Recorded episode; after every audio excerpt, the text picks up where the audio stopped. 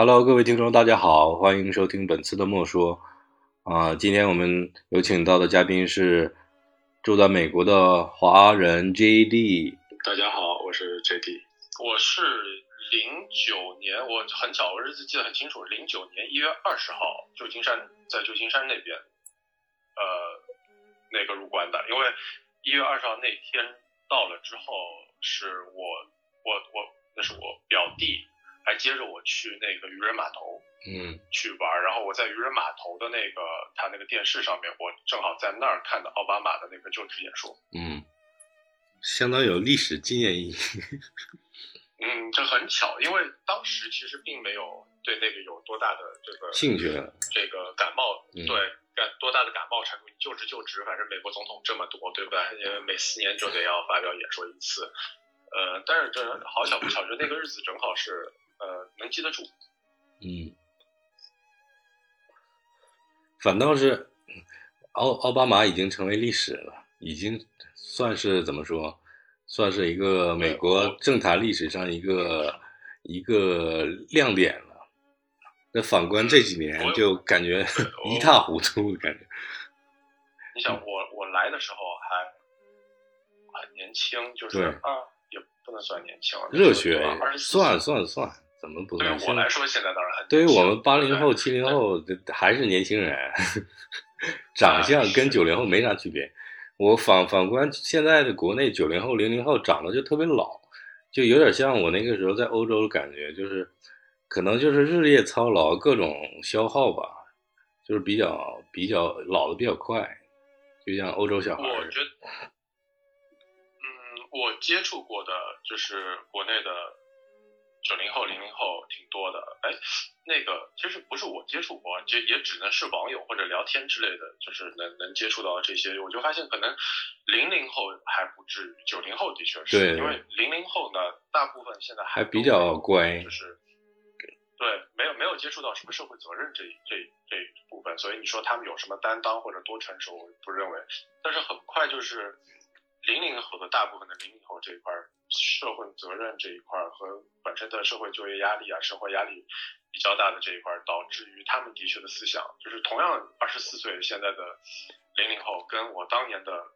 那个八零后的二十四岁就是天壤之别。嗯，对对。然然然后还还有很大的关键就是，嗯，一个就是我认为是。现在的信息也很发达，不像原先，就是你说我们那时候赶上的，就是说虽然也不是说闭塞，没有现在那么发达，有有可能我们那时候一周能接触到的新闻，能知道那些热点，能去被迫思考，就比如说电视新闻或者什么天天跳出来这那个那些窗口来告诉你的东西，我们可能一周接收到的内容都没有他们现在一天能接收到的多，所以他们现在可能，嗯。但是我们有，我觉得我们是有一个优点，我们是喜欢自己去找东西，不是像现在的很多，因因为也是仰仗那个网络发达嘛，很多东西它是自然推送给你，看你浏览习惯，它自然推送给你，然后这样的，我觉得人就会变变得慢慢懒惰，就是你躺在沙发上、床上或者是哪哪里，你就可以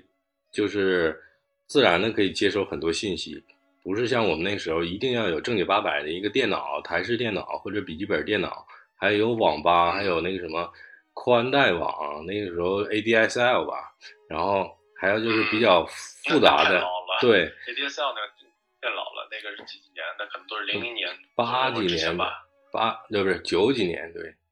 零九几年对，然后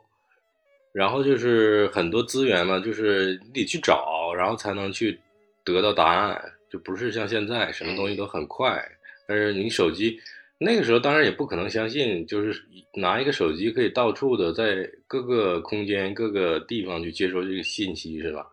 所以还是嗯不一样的就是，嗯嗯，但是当然我觉得现在这种也是有好处，有好处也有坏处。对对，但是我觉得好好处更更多一些吧，就是如果你利用的好，获得的。一些对你本身有益的东西，肯定是比我们那个时候要获得的更多一些。我我们这个谈话的时候，是不是这心态有点放的太老了，是吧？没事，可以慢慢往前调。毕毕竟还是八零后嘛，对吧？也不是太老。你越想越这么想，我觉得人越这么想，就就觉得越老。但是，嗯嗯我经常经常现在容易把自己想的老，因为不会不会，我现在不是就是身体身体的问题，一个是肥胖的问题。我原先来的时候没有那么胖，我现在过劳肥加上自我放纵的，就是不不节制的饮食，加上生活的不规律，所以我体重的确是现在是二百磅，就是我来二百磅可能就一百八十斤嘛。哎，你长得也高啊。但是我刚来的时候可能是才一百八十磅，这增加了二百磅，而且一百八十磅那时候没那么多肥肉嘛，还是你想大学的时候其实还是有运动打篮球。嗯，我现在是就是肥肉多肌肉少，然后所以我的腰去年受伤，一年到现在都没有恢复过来，现在还是每天都是很煎熬。嗯，然后还有我膝盖现在也有问题，所以我我就会经常跟我妈聊天时候就说的，哎呀，的确是老了，不服老不行，所以我还是经常会想到。心态年轻没有用，心心心态也保持年轻，才才才会影响身体、肌肉各个方面。我觉得这个还是有那什么，你内从内往外的散发这种能量，还是会影响身体的那什么。嗯嗯，是，我就是我我心态我是放的年轻，可是问题是身体这个可能是还也是跟我工作有关。嗯，所以就是是。我我的受伤都是由于工作造成的，所以也的确是那个工作不不怎么样。嗯，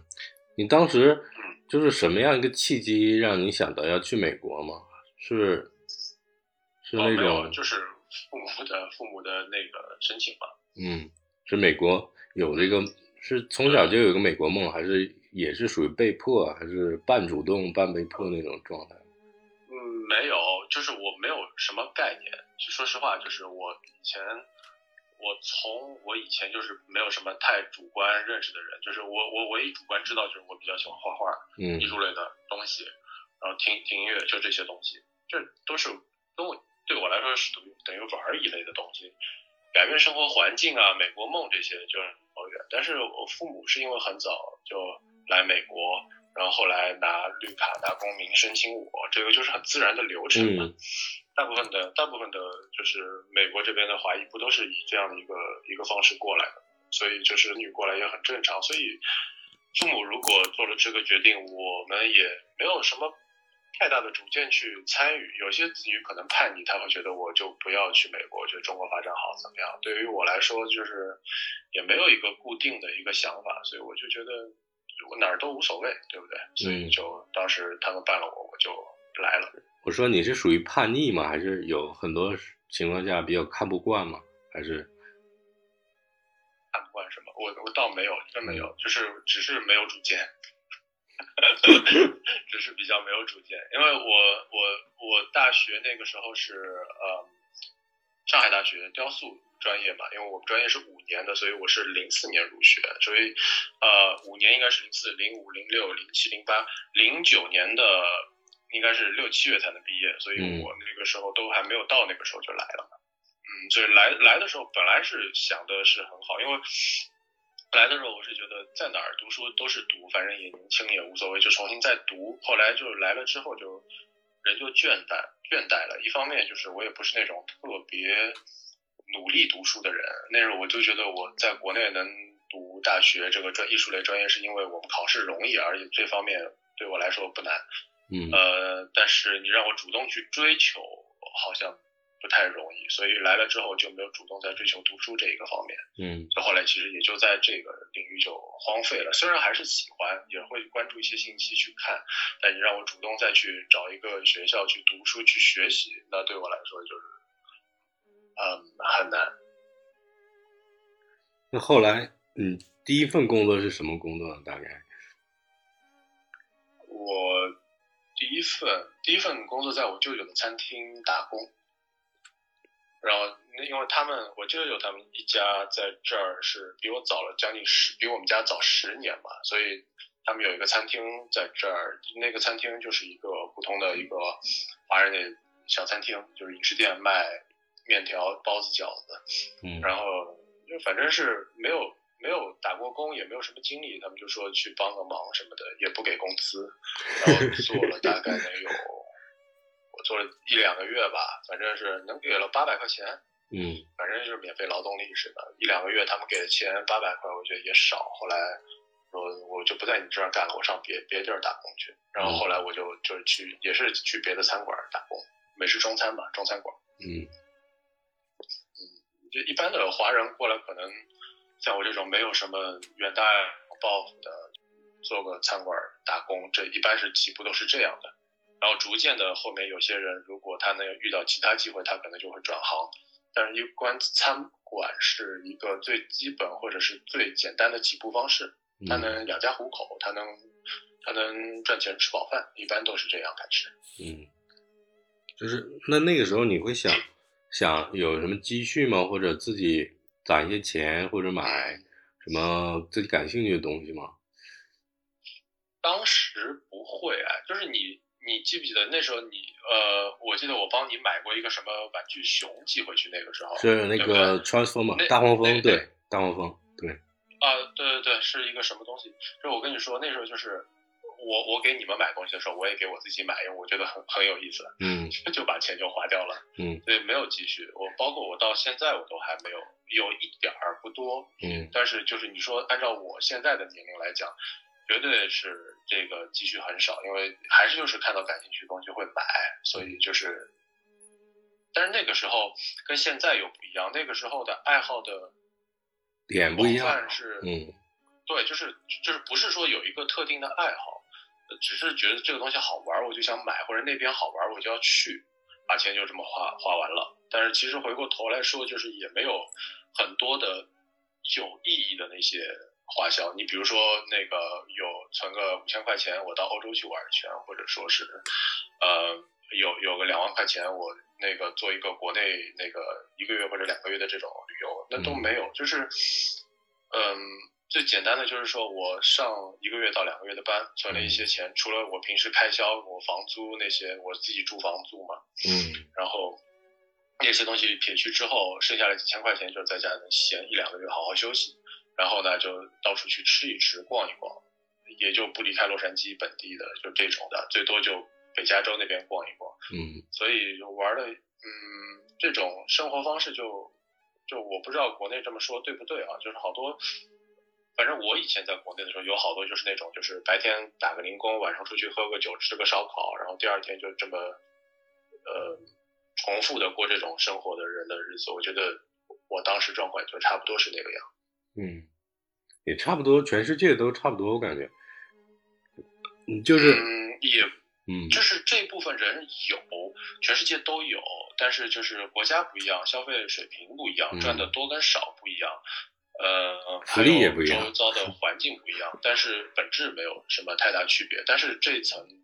就是在这个层面上来讲，就是应该是社会的最底层，也不能这么讲，就只能说是好多。没有目标的年轻人，大部分过的是这样的生活。嗯，我想那个时候，那个时候就就有点像那个代购的，有点刚萌芽的状态，因为出去的早嘛。其实像是朋友啊托什么带东西，那个时候我也帮人带过，就是但是不像现在年轻人有这个意识，然后被人经常带带带的多了，然后人家就收收一些那个手续费嘛，或者怎么样。嗯嗯，现在你看代购做多做的多火呀，尤其前两年都是那个跨那个区域的代购，各个国家的代购。嗯，有，就是现在的近五六年的，说实话，近五六年的就是国际上面的这些行情我都不知道。在五六年以前，那个时候或者十年十多年以前，那时候代购开始出具规模，就是他们。有好多人从那个时候从零散的小代购变成大的代购商，从那个时候出具规模，一直到大概六七年前的时候，那个时候有一个我的同事，他的老婆是帮人家专门的国内的大的代购公司做买手的，嗯，就是那种大的代购公司在全洛杉矶甚至全美都有买手，帮他们去买东西，然后他们收收完了之后是每周。洛杉矶这边，我当时问他，他说大概每周要装一到两个集装箱路回国。嗯，每周一到两个，然后全国各地都有，这是一个公司。那我想当时这种公司应该是不少吧？嗯，应该应该刚开始应该不是很多，因为竞争力没有像现在这样。嗯嗯，现在实在是不太了解这一方面。那个时候应该算垄垄断了，应该是。如果是北美这边的，嗯，不包括加拿大，应该是算做的比较大的。是。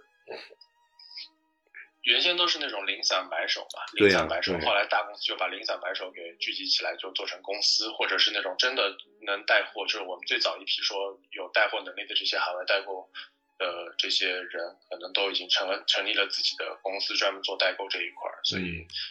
后来现在竞争力应该挺大了吧？而且现在代购市场充斥假货太多了。嗯，这是没办法。所以现在也不太放心。嗯，哎，就就这就这就让我想到了，大概是。多年前，就是当时我给你买玩具的那个时候，后来，后来还有豆瓣儿跟人聊天，人说你能不能帮我美国买双鞋子？我说可以。后来我就给买了寄回去，结果那个鞋他说是假的。美国还能买到假的？就你知道十多年前的时候，中国的就是对于这种小众品牌的，第一认可度也不高，第二就是说，嗯。就是说，消费能力也没到这种需要有大量的假货去充斥市场，所以当时根本我认为美国的市场上面是找不到假货的。对呀，或者很少，因为如果你说 Chanel，它可能是一直是在市场上有，可能十几年就是在做，但是那时候假货的水平可能很低。但是你像它，它是一双，应该算高仿吗？什么？它要了一双 Timberland 和一个什么潮牌的一个合作品牌的一个一个那个大头靴。嗯。那个那个本身 Timberland 在十多年前对于国内来讲的认知度不是很多人知道，对。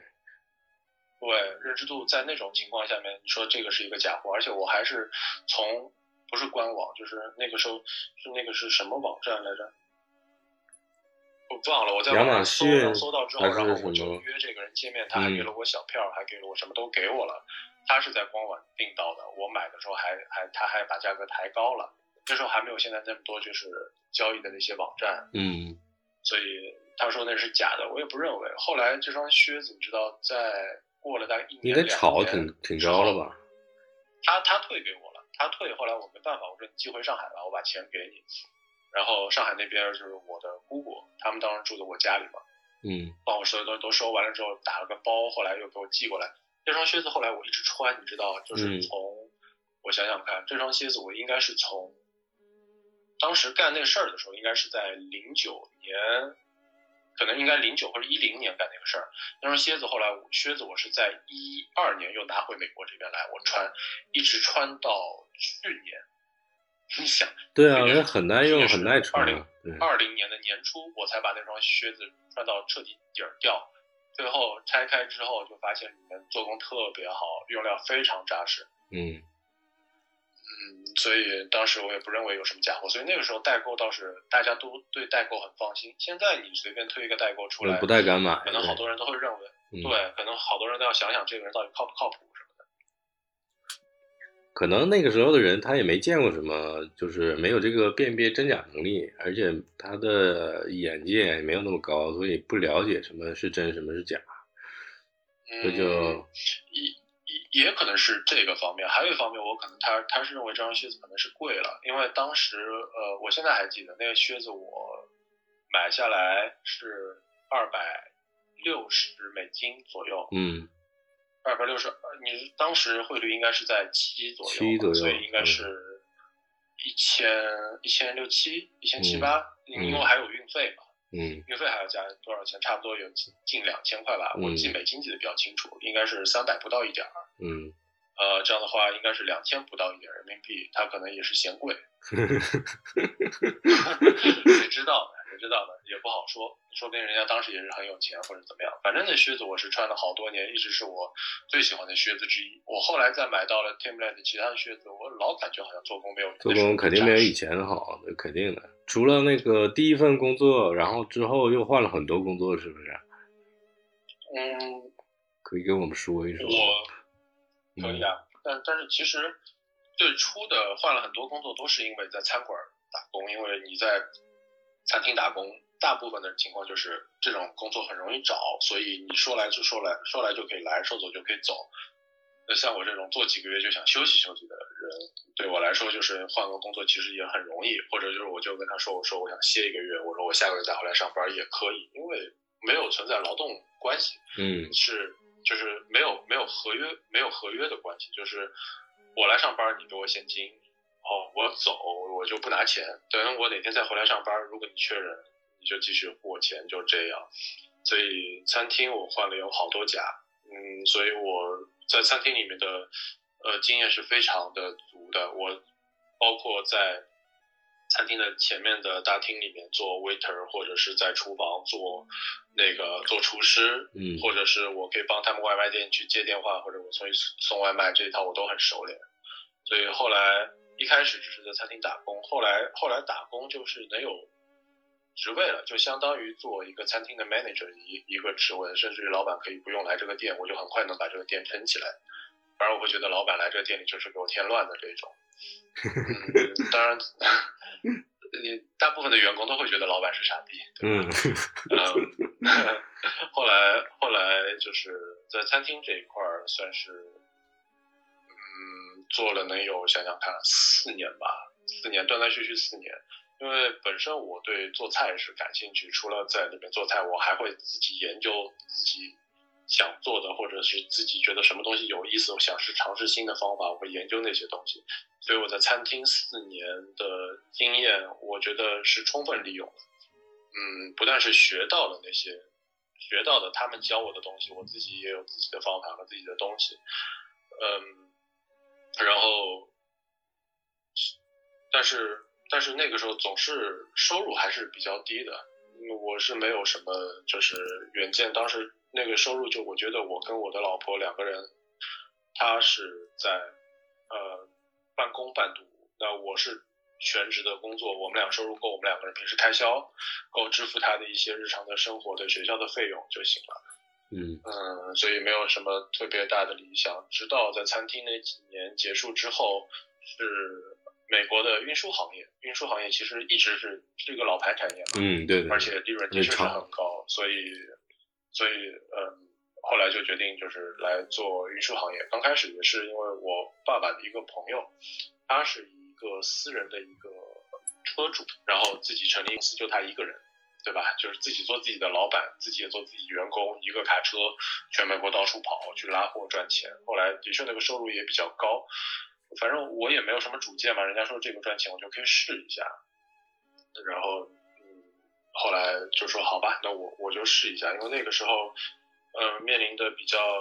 比较严严峻的一个问题，就是我老婆跟我说，她已经不想再半工半读了，她如果要去 full time 的 student，就会就会牵扯到很多的费用的问题，所以当时我就说可以，我就我去多赚钱吧，你就好好读书嘛，就是这个样。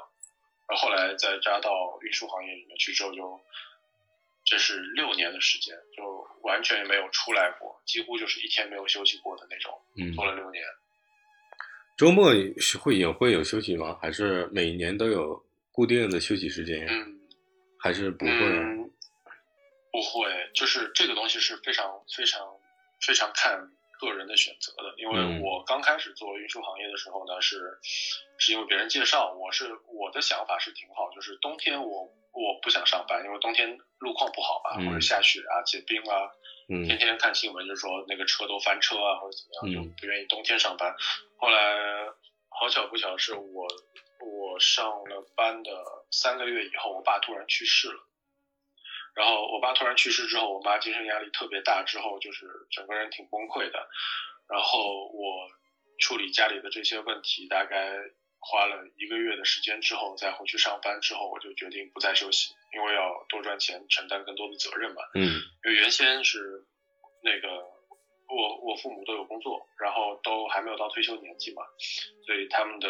那个收入还是自给自足的。然后他们两个人加起来一个月也是小一万块钱，就是美金的话算差不多这样。但是一下子我爸去世了，我妈不工作之后，就变成。那边的负担叫我一下子就全都压上去，所以对于我刚开始做这个行业的人来讲，本身收入也不是特别的，能比做餐厅要好很多。但是你说在那个行业里面算不算赚得多？这绝对不算，因为新手嘛，这个行业是按照你的呃，就是按照你经验来给你付钱的。按照你经验，你经验越是足，越是老司机，他给你的价格越是高嘛。嗯。所以当时我就决定不休息，然后我的收入就从每个月的大概四千五、五千多块，到每个月的六千多、七千多、八千多，就这样慢慢往上涨，最高到差不多一万吧。嗯，挺不错的。这样的话就是能开能能支持家里的开销。我老婆的学学费当然是贷款了，就是她的生活费，她的各种外面开销，然后我家本身的开销也挺大的，就是降级消费这种事儿挺难的，所以就是拼命赚钱就是了。一般的好多的美国家庭也应该是这个样子吧，尤其是年轻人，因为，嗯，美国本本地的年轻人我不知道，但是大部分的中国的年轻人，嗯，就是华裔在这边的还是比较比较不分你我的，比较传统嘛？是这种感觉吗？对，嗯，啊，是比较传统吗？对对对，就是就是相当于美国这边的，如果年轻人长大了，他们可能会在谈谈恋爱的时候彼此分你我，但是大部分的其实结婚之后还是跟中国没有什么太大区别，大家也是要普通的收入嘛，大家还是要合并起来用，才能有最大的这个那个利用空间吧，嗯，利用率，嗯，那如果像什么做一些重大决定，比如说你要换工作或者什么样。置房、置车这类的比较大的开销，你们会商量着来吗？还是谁拿的钱多谁这个当然有话语权？因为首首，但是但是首先，我我其实我到现在我也没有买房，嗯，我本身也存不下钱。就是如果一旦存下钱，我可能会换车，但是买房对于我来讲，就是的确没什么考虑。然后，嗯。换车这个东西当然是要需要就是商量的来，因为毕竟它也是就是说，比如说我们需要换一个三万五千块的车，我们头款还是需要放一万多，这也是一个比较大的开销嘛。嗯，所以所以我这个还是要商量来决定要换什么车，对我们有没有利。比如说大概在很多年以前吧，他当时换过一个电动车，当时是美国的电动车市场就是说，嗯，就正好他是要换车。那个时候是特斯拉吗？那个时候美国最最早出的初代的电动车是有特斯拉份份额吗？没有没有没有，那时候很早期，就是我刚来美国零九年的时候，我在马路上就能看到普锐斯。嗯啊，这个我想起来，丰田对，我记得那个那个车特别的丑，当时我满马路看那个车丑的要命，后来才知道那是电动的。嗯，后来才慢慢从这一个型号变成每一个型号的车都会出一个电动款。呃，但是但是那个时候就是说没有考虑过电动车的问题，直到后来是，呃，我我我我我给他买了一个非常旧的一个代步车，让他先练手，练了一年之后，他决定要正式的去买一个车开，因为之前那个车他刮碰不怕嘛，嗯，然后这样买个车开的时候才去考虑了一个电动车，因为那时候政府有很多补贴嘛，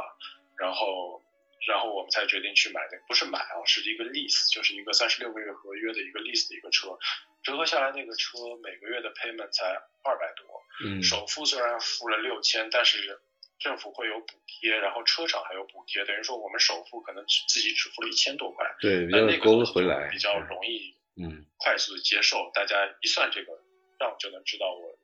负担得起负担不起，然后但是如果比如说我们现在家里要换车，比如说我。前年，前年年底就在想给我妈要换一个车，但是一直在算这个那个头款付多少，后来付多少，一个月多少，这个就是在我家庭支出里面比例算比较高的，那这就会考虑很久，以至于到我到现在都没有考虑清楚到底给不给她换。嗯，那现在如果再换的话，比如说给阿姨换，你会考虑那个汽油车呢，还是会考虑电动车？还是内燃机吧，因为因为。那个，一个是就是我没有自己买房，所以说而且买房不在我短期的那个想法里面。虽然就我跟我妈也说，就是那个肯定要买房，但是短期如果不是自己买的话，电动车还是对于她来说会有很多不方便的地方。嗯，对。以前我家的电动车，因为我老婆开那个，她去学校就会有充电桩，她去哪里都会有充电桩，而我妈只是家里。然后去我几个亲戚家玩一玩，然后去超市买东西再回家，所以他不会说有接触到那种东西，你可能教他他都不会用，所以我是给他换车，一直是在考虑一个大概在，呃，就是奥迪 Q 五、Q 八这样的一个，或者 Lexus 那种四五零这样的这样的车，以舒适度为主的，而不去考虑它的现代化。嗯，舒适度和安全度为主。而且国内的话，现在的国内的有一部分份额是换电电动车，但是作为北方来说的话，我觉得电动车还是不实用，因为它有的时候什么极寒天气、恶劣天气，它就没办法行驶正常行驶，它亏电比较严重。如果说在南方，比如说在上海啊、江浙沪，他们倒是买电动车比较多，嗯，这个是我能看明的。国内不是还有各种品牌的电动车吗？但是，对对对。就是主要一个电池它的问题，还有就是行驶的那个环境的问题，其他的是嗯，但是这个问题就就是已经是一个挺大的问题了，就是，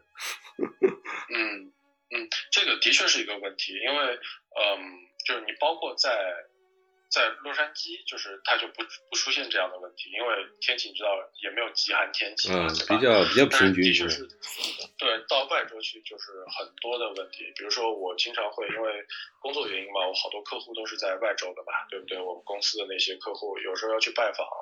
或者说到了当地又要在那边一两天，我会去租一个车在当地去行驶，像去年的去年。不是去哎，去年年底的时候，十一月、十二月，我在明尼苏达那边，我租车，我就发现那个车的它不是电动车，但是普通车的电池在那儿，你就非常受不了，早晨就会有可能就打不打不着。嗯。然后，但是租车好处是你一个电话它就能过来人嘛，然后。包括你在路上行驶的时候，你也会发现它的耗电也很快，然后那个电压不稳，还有一个就是发动机过冷的那个灯会一直亮着。在洛杉矶，我从来不知道还有一个这样的灯，就是发动机的温度。所以就是这个问题在全世界各地都都一样，无论是电动车还是你普通内燃机的车，其实面临问题都一样的。在这种天气特别不好的那些州或者地区，人们的生活不单是因为这个不方便，还有很多的不方便。因为我我们公司往那边去送货，你就知道，就是到冬天，如果我们这一车货送不过去，他们那个地区的人真的就是少部分人就是没办法弹尽粮绝，肉吃到菜或者什么的。嗯，弹尽粮绝不至于，弹尽粮绝不至于，因为我我们去不了，还有从那边。东部那边过去的，因为我们是从西部过去嘛，嗯，往中部那边去，他们还有东部过去的，但是就是总是会缺这个缺那个。虽然超市也有库存，但而且你有好多超市都能跑，但是有的时候就是一场大雪把一个地区困在那边了，就是外外面所有车都进不去的情况下面，就尴尬连家门可能都出不了，的确是有这个问题。